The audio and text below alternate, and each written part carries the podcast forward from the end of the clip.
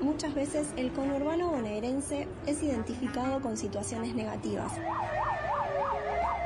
que existen y son reales. son reales.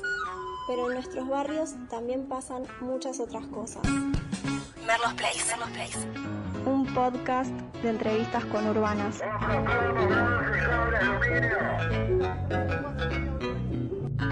Entrevistas conurbanas.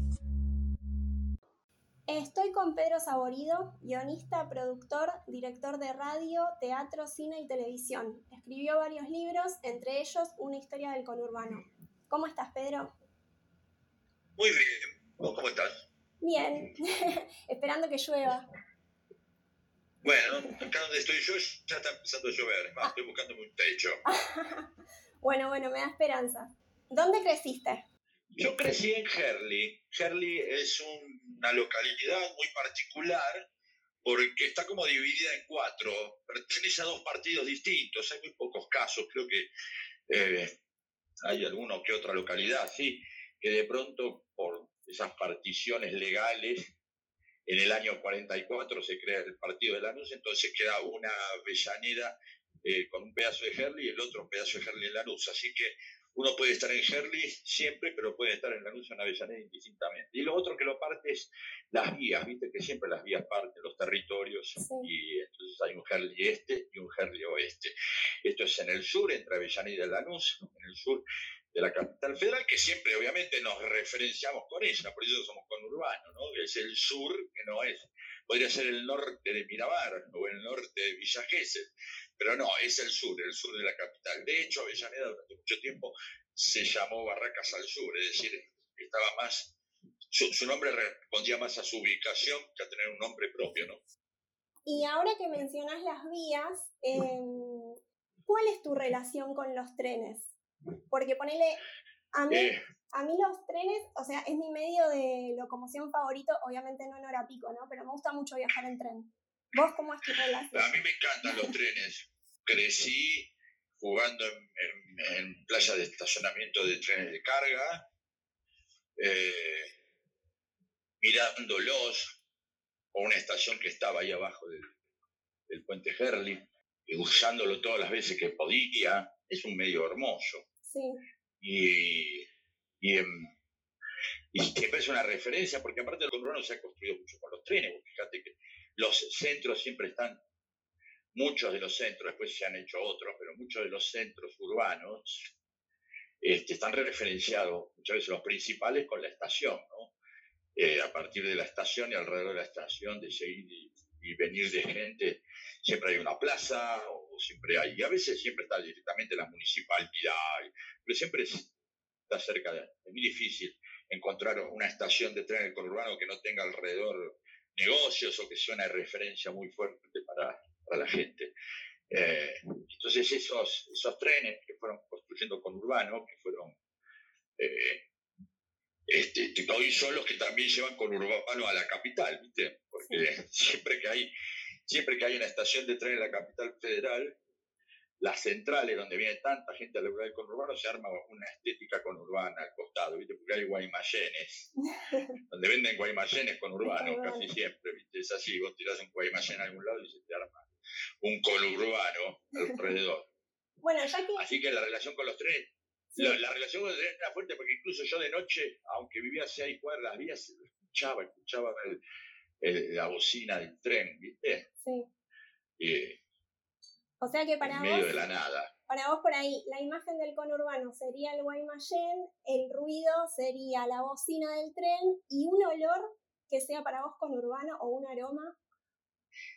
Para mí, eh, el aroma del conurbano no tiene que ver ni siquiera con lo fabril, no tiene que ver con basurales, como uno puede imaginar. Aunque te parezca mentira, para mí el aroma del conurbano era el mejor momento del aroma, era cuando soplaba el viento y venía de las vías, que tenían muchos pastizales, entonces venía como un olor a, a fresco, como un olor a campo. Tierra mojada. Ese era el mejor.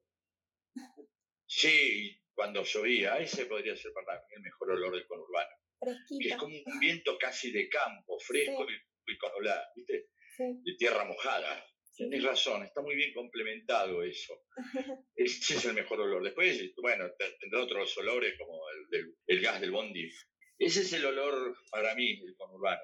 Obviamente es un olor seleccionado. Otro va a decir, mira, yo vivo al lado de una fábrica este, de soda cáustica y otro. Me acuerdo de ir a la casa de mi tía en Remedio Escalada y había una fábrica de papas fritas en la esquina y el, olor era el olor de la fábrica de papas fritas. Eh, yo ya no lo sentía. Eh, pero para mí, claro, cada uno tiene un conurbano, ¿viste? Sí. Eh, son todos iguales los conurbanos y todos distintos. Hay conurbanos de calle de tierra, hay conurbanos de casas bajas y también hay conurbanos de edificios, ¿viste? Sí. Siempre cuento que muchas veces una persona se describe a sí misma como alguien del conurbano, pero alguien que vive en un edificio no se lo imagina en el conurbano, o alguien que come sushi, o alguien que va a hacer pilates, o alguien que manda a su hijo a un colegio privado. Parecen personas de capital, de caballito, ¿no? Sin embargo, hay edificios, hay un montón de cosas están en la capital que también están en el conurbano. Pero uno generalmente lo romantiza el conurbano y habla de un conurbano entrañable, del barrio, vive muchísima gente. Pero bueno, yo tengo amigos del conurbano que, que vivían todavía en departamento. Claro. En Lanús o en Avellaneda. Bueno, es un poco lo que pasa también con la imagen que uno quizás no tiene eh, de San Isidro del conurbano. O sea, es como que se lo ve como distinto. Sí, es como si en San Isidro no hubiera gente de clase baja o pobre directamente, ¿no? Y está lleno. Yo vivo en San Isidro y ya te lo imaginas cheto. Eh, o vivo en, este, Es decir, son simplificaciones. Sin embargo, hay chetos en Quilmes, chetos en Lanús, chetos en Ramos Mejía, eh, chetos hay en todos lados y pobres también hay en todos lados. Simplemente, de la misma manera que suponer que alguien que veranea en Punta del Este es cheto, en Punta del Este hay un montón de lugares que son este, eh, mucho más baratos que, que otros lugares que hay en Bariloche, por decirlo, o en Gessel. Eh, sin embargo, uno ya para simplificar supone que una, persona que vive... Mira, mi, tengo una sobrina que todo el tiempo, eh, que es de Almagro, y todo el tiempo hablaba con una amiga en la facultad, y la, la mina le decía, eh, profesor de conurbano, profesor de banco, conurbano. Y el día que fue a la casa de ella, la piba venía un chaletazo tremendo con pinto haciéndote la picante, y yo, conurbano, Claro, era conurbano, pero otro, otro estilo de conurbano. La idea de, este amor que muchos tenemos para el conurbano o para con el barrio, en, un punto también está ligado un poco con la nostalgia, ¿puede ser? Con la nostalgia quizás de cuando éramos chicos. Mira, hay una frase de de Lima Quintana, un poeta que decía, uno siempre vuelve a esos lugares donde, fue feliz, o donde la vida, disfrutó la vida. Eh, exactamente, pero es una ofensa al poeta, pero bueno, vamos a rescatar su contenido. Es decir, hay una educación sentimental en la cual eh, uno va desarrollando un amor que a su vez es una defensa de ese lugar. Ese amor, ese romanticismo, a veces que uno toma como un lugar, es una manera de protegerlo, de protegerlo de todo eso que lo puede criticar, de todo eso que lo puede avasallar, de todo eso que simplemente por tener otra oferta de cosas, por tener otra oferta de eh, seguridades eh, o estéticas o placeres podrían suponerse eh, elegibles y convertir a nuestro lugar en algo descartable. Es decir, vamos a comparar a Herley con una playa del Caribe y bueno, y sí, la playa del Caribe es muy probable que sea más bella y ofrezca un montón de cosas muy lindas para disfrutar de la vida, ¿sí? sí. Pero resulta que bueno, que uno ha decidido también este, proteger a la vida de uno, y la vida de uno también está en ese lugar. Entonces, cuando uno quiere ese lugar, más que nostalgia, yo diría que lo que tiene es un, una responsabilidad, que es cuidarse uno mismo, cuidar su historia. Eh, y esto no quiere decir es convertirse en un xenófobo, todo también tiene un equilibrio, todo en su medida y armoniosamente, decían los griegos y también decía Perón. Eh, ¿Qué quiere decir? Si uno también se vuelve un fanático, un xenófobo, le pega a una persona simplemente por el hecho de ser de Ituzaingó, este, se convierte en un problema. Es decir, que los amores y las identidades hay que administrarlas. Sí. Porque todo lo que puede claro, es decir, eh, eh, el, amor es bueno y puede, puede convertirse en enfermizo, ¿no? En un momento, puede ahogar a una persona, como, Vamos a suponer que el amor es como el agua, para dar un ejemplo una metáfora eh, este, facilonga. Bueno, el agua, para manejar el agua necesitas cañerías, necesitas canillas, ciertas temperaturas, y alguien podría decir que el agua, el agua es buena y ama el agua cuando tiene mucho calor y espera la lluvia, luego va a esperar que se vaya la lluvia si viene en abundancia. Eh, la sequía y la inundación provocan los mismos estragos, ¿no? Entonces yo diría que el amor por el barrio también tiene que, eh, no tiene que tener la negación de mejorarlo, de saber que se puede hacer cosas mejores, eh, sin estigmatizar, este, entender que el amor por un lugar es también tratar de que esté mejor. Y a veces eh, nos olvidamos de eso, ¿no? Por eso cuando un lugar eh, va creciendo, cuando un lugar este, es cuidado por los vecinos, cuando tiene árboles, cuando tiene plazas para que jueguen los pibes, cuando tiene más seguridad, da más posibilidad de que el día de mañana lo quieras más. un lugar bello este, lo podés creer más, digamos. Si no, queda esta cosa de empezar a engancharnos, enamorándonos de, de cosas, que pueden hacernos mal, ¿viste? El lugar picante, el lugar que sin cloaca, el, piso de tierra, y nadie va a despreciar a nadie que viva en una calle con que sea de tierra y con zanja, pero me parece que mejor que tenga cloacas, que tenga agua corriente. bueno, va a ser más sano para todos. Es una forma de, preservarlo, como decías. Y... Sí, claro, porque si no uno se termina enamorando de sus fallas también. Sí, se vuelve medio tóxico. Y a veces sí, podrías decir que sí. Yo, yo, lo pensaba por el hecho de que a mí me pasa con algunas golosinas, ponele, de cuando era chica, eh, o algunas, yo me acuerdo que cerca de la casa de mi abuela estaban las galletiterías, que ahora no, creo que no hay más, o por lo menos yo, por donde yo vivo no son de época, son negocios de época. Y me acuerdo que había ciertas galletitas particulares que tenían un sabor que yo no sé si ha cambiado realmente el sabor o yo lo recordaba distinto porque era chica y por ahí de chica me fascinaba más esas galletitas, no sé, entonces lo ligaba un poco más a eso.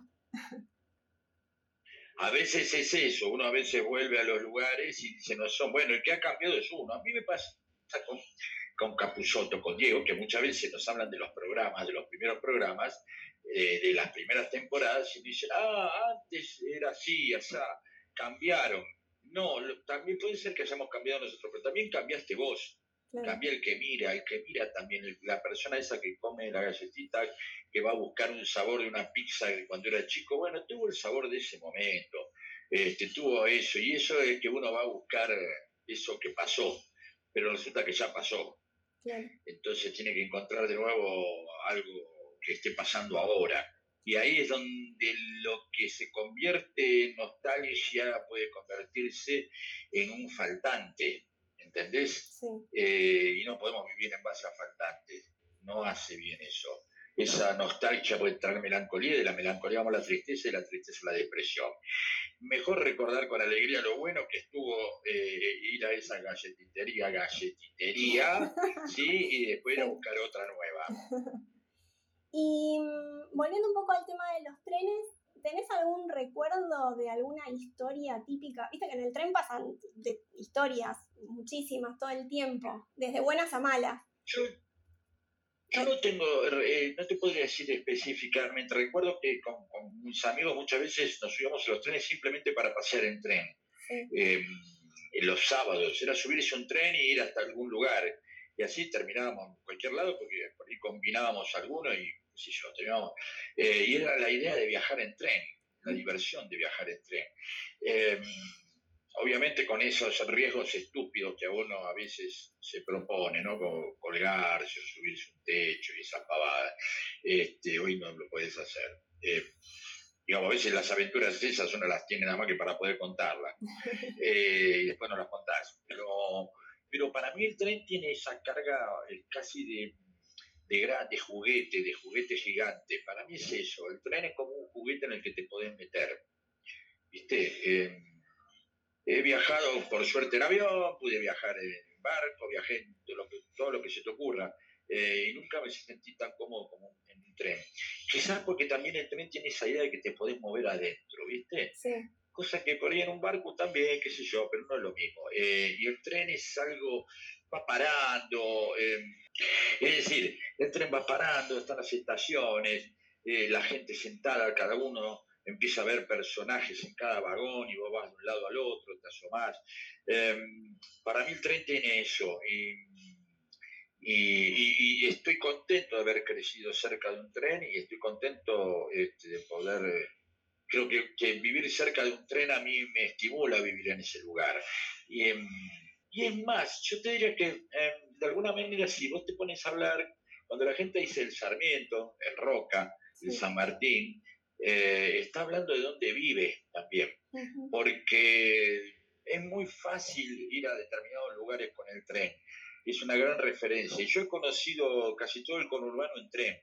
De hecho, todo el, el, oeste, Merlo, Morón, eh, el Paso del Rey, Padua, eh, Moreno, todo eso lo he conocido a través del tren. Es la manera más fácil de conocerla para mí, más que porque los colectivos, bueno, se van intrincando por adentro, por afuera, qué sé yo. Pero vos sentís que el tren en el conurbano, cuando vos salís y vas por Liniers, y después vas a Ciudadela, cuando vas por cada una, Castellana, Tuzangola, que sean, eh, vos sentís que van, son muy claras las referencias, ¿entendés? Es como que saltás de pueblo en pueblo con el tren. Sí. Bueno, a mí me pasa, eh, creo, mencionaste algo que me disparó un poco también a eso, que mm, me parece que los que viajamos mucho, eh, el tren nos convierte un poco en observadores y como que te estimula un poco la, imaginación, porque cuando pasas tanto tiempo, de repente por ahí si estás viajando solo, eh, observas un montón de situaciones por los largos trayectos y también te pone a, pensar muchas veces. Eh, eso me, me pasa a mí, por eso creo que también me gusta tanto viajar en tren.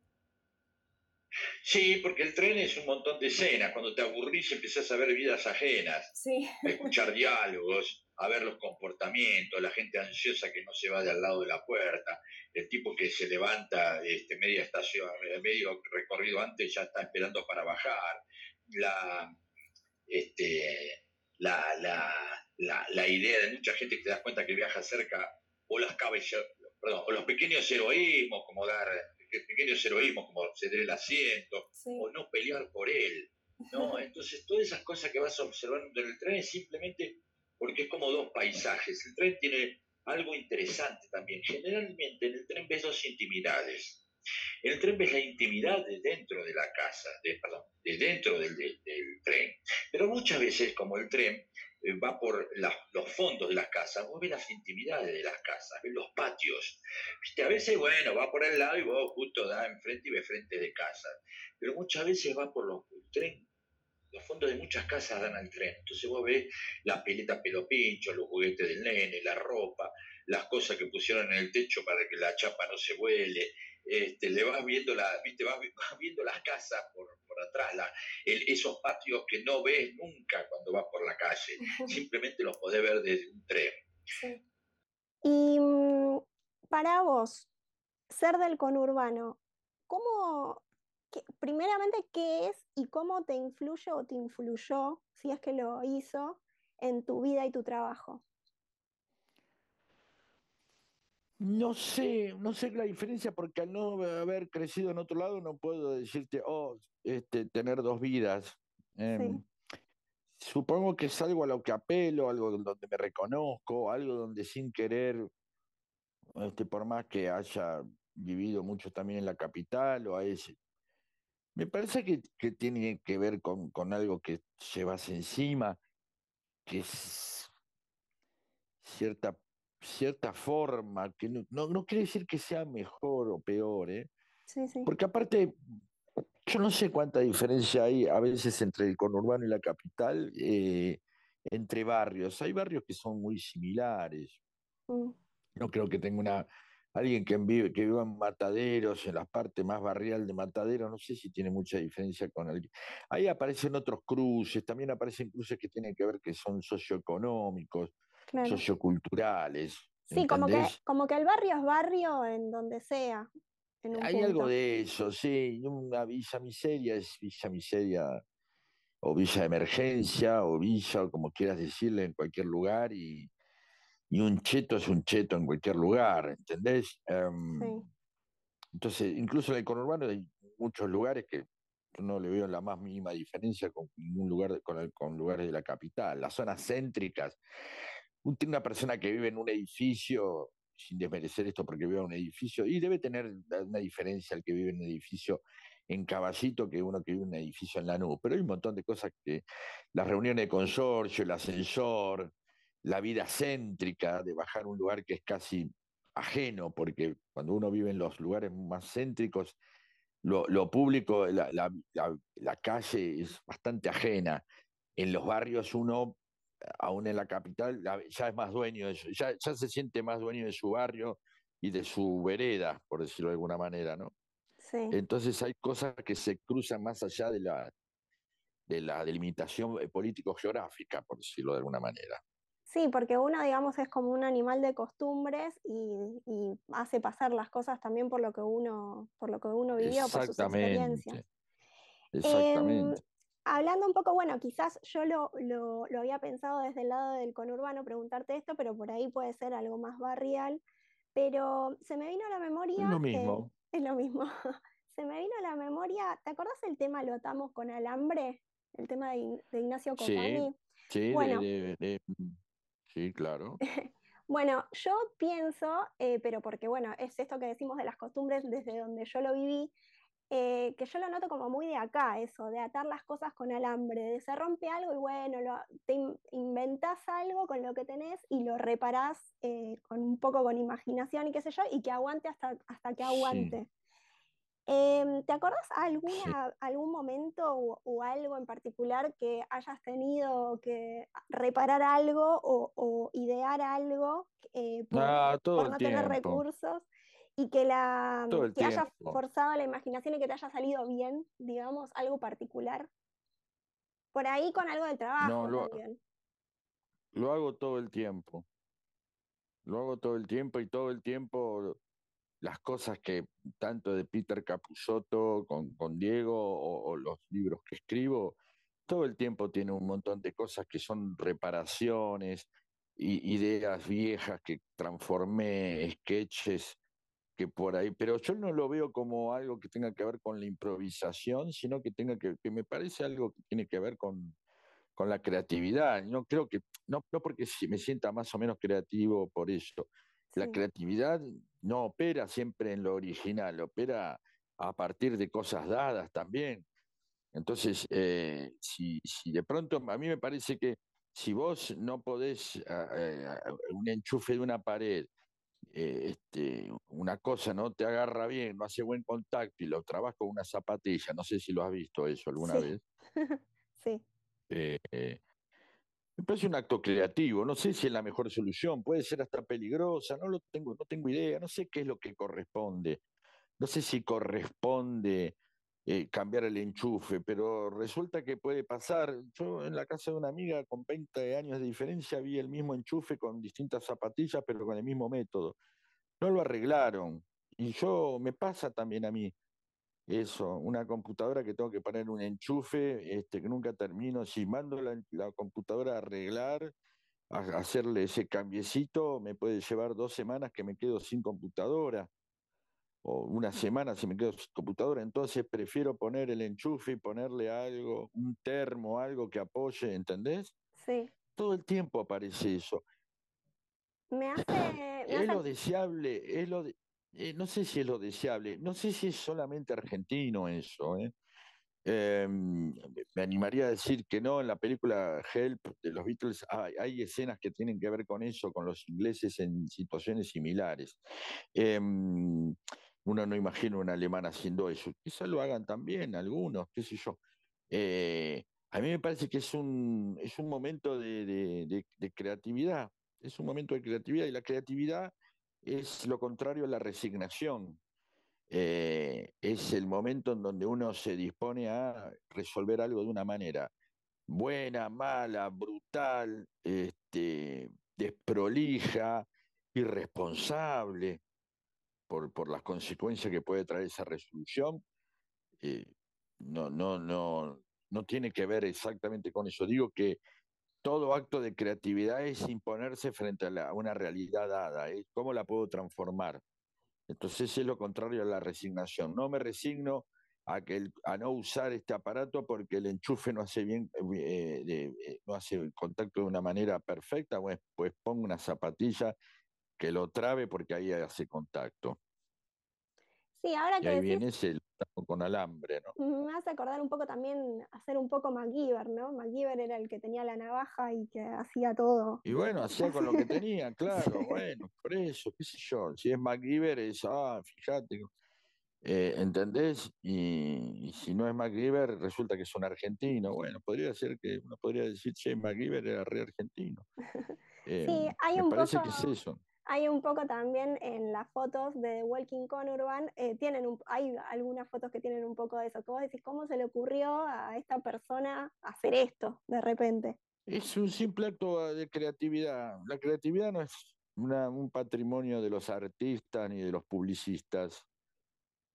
Cualquier persona que genera un cambio de la realidad está generando en un objeto o en una forma de hacer algo este, está, está haciendo un hecho creativo, la creación, dar vuelta a algo dado. ¿sí?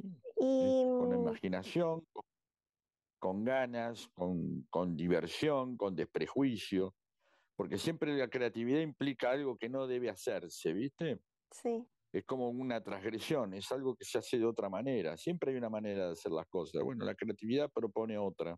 Claro, como a otra veces mejor, a veces peor, una forma lateral de, verlo, Exactamente. De, ver el problema. Y mm, yo creo que por ahí el humor también está ligado a la, bueno, sí, bastante está ligado con el tema de la creatividad. Pero para vos, ¿el humor em, lo usamos como un mecanismo de defensa también? Por supuesto, amortigua. E, el humor no es bueno ni malo. El humor es una herramienta que a veces puede ser para ser psicópata porque te burlas de alguien y le haces doler, a veces puede ser eh, un analgésico, nunca una solución, eh, porque no soluciona nada el humor. Este, lo que hace es amortiguar los efectos de algo, o que vos puedas convivir con, con algo de una manera... Eh, a, veces el humor nace de la impotencia, de no poder cambiar algo. Eh, te quería preguntar por tus amigos de la infancia, si son del barrio, si los conservás y qué es para vos la amistad. Conservo muchos amigos de la infancia del barrio, a otros los veo cada tanto, pero sigo considerándolos amigos, algunos no los vi más. Em, eh, y son lazos muy, muy estrechos porque son horas y horas. Primero es raro porque uno, uno termina aprendiendo a ser amigo de alguien, a veces no elige tanto, son los que están ahí alrededor. Em, y entonces te vas acoplando con algunos más, con algunos menos. Después la vida también te va llevando a veces por distintos caminos y, sí, y uno se vuelve medio distinto a sus amigos también. Sí, sí, sí, pero siempre hay lazos. Creo que es interesante ser distinto a un amigo. Sí. Así como hay amigos con los que uno comparte muchos gustos, ideologías, formas de ver la vida, que también tiene amigos con los que no comparte tantas cosas y es interesante porque es... Eso te nutre también. Sí, pero más allá de, de, la, de la nutrición, que podría ser como una especie de conveniencia, ¿no? Me nutre. Em, más allá de eso, es, me parece interesante como fenómeno. Bueno, uno puede puede tener eh, lazos, este, lugares donde conecta y donde no. Creo que en todas las relaciones puede haber enfermedad y puede haber sanidad. Sí. Em, entonces se trata de, bueno, de que esos, esas cañerías que intercambian enfermedad se puedan obturar o cerrar y que fluyan más las otras, ¿no? Em, este, entonces, en, en, ese sentido, me parece que, claro, la, la amistad es un fenómeno extraño, porque no, no, este, eh, parece que no fuera algo conveniente tener amigos porque por momentos es que bueno, es como una especie de egoísmo interesante, ¿no? Porque es como una especie de saberse que, puede dar y recibir, que puede uno no estar solo. Eh, sin embargo, en medio de, teorías neoliberales de, que cada uno este, tiene que sobrevivir por sí mismo, parecer ya que la idea de un amigo es algo que, tiene que ver con la debilidad, ¿no? Con el momento de necesitar a alguien o que a uno uno lo necesite. Pero a mí me parece una de las formas más interesantes y más lindas del egoísmo. es lindo.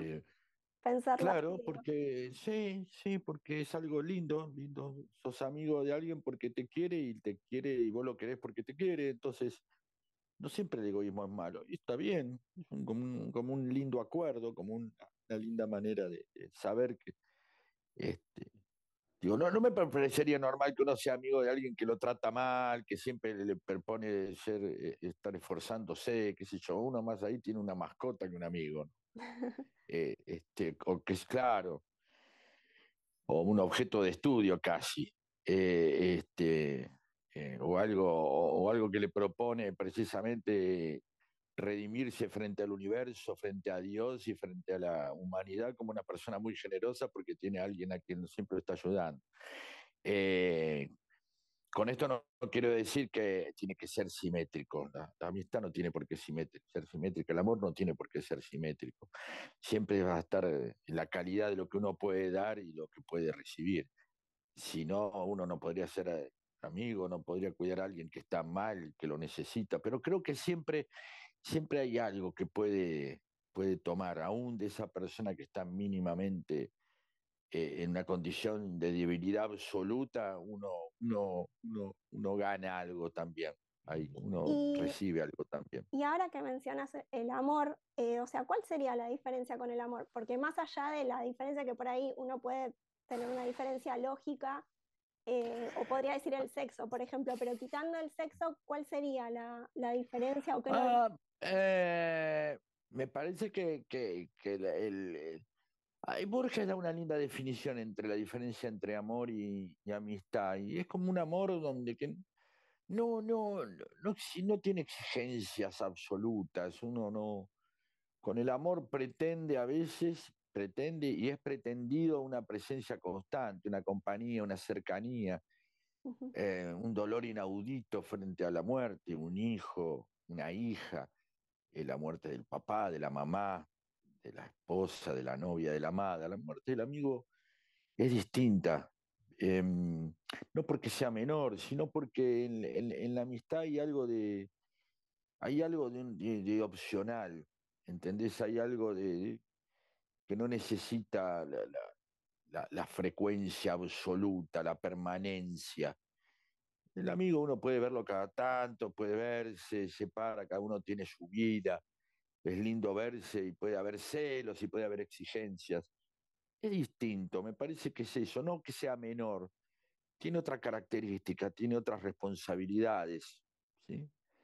Pero los vínculos, este, tiene otros compromisos. Los vínculos, si no se fomentan, digamos, los vínculos de la amistad, si no se. No, sino sí, como que si uno no le da ese vínculo de la amistad y pasa muchos años, pueden mantenerse. No, pero pasa algo que uno puede no verse con un amigo y saber que tiene una, una ligazón fuerte. ¿eh? Ahora que yo te digo que soy más grande, yo puedo encontrarme con gente que por ahí me veo dos o tres veces por año y.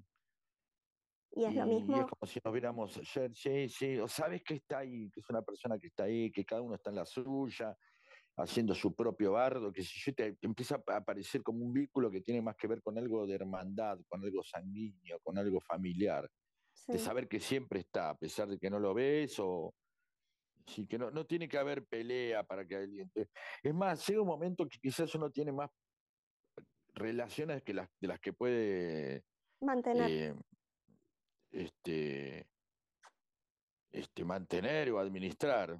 Sí. Bueno, Pedro, y como para ir cerrando, yo eh, tengo una, nueva consigna para esta temporada, que es pedirle al invitado que me deje una pregunta para el próximo invitado que está relacionada con el conurbano. ¿Te gustaría dejarme una pregunta para mi próximo invitado o invitada? Sí, la, pregunta es, em, si quiere a su conurbano, ¿por qué siente que lo quiere? Ok. Y para vos, ¿qué, ¿cómo responderías esa pregunta? Porque fui feliz ahí. en ese lugar. Eso, eso, por eso lo quiero. No, no, no tengo ningún orgullo en especial con Herley, más que la, pasé muy bien ahí. ¿Querés recordar tus redes? Sí, es, eh, es arroba saborido Peter en Facebook, en Twitter y en Instagram. Así que ponelo ahí y ahí nos vamos a, conectar. Bueno, muchísimas gracias, Pedro. Te, te agradezco mucho. No, por favor. Esto fue Merlos Place. Seguime en Instagram, merlos.place.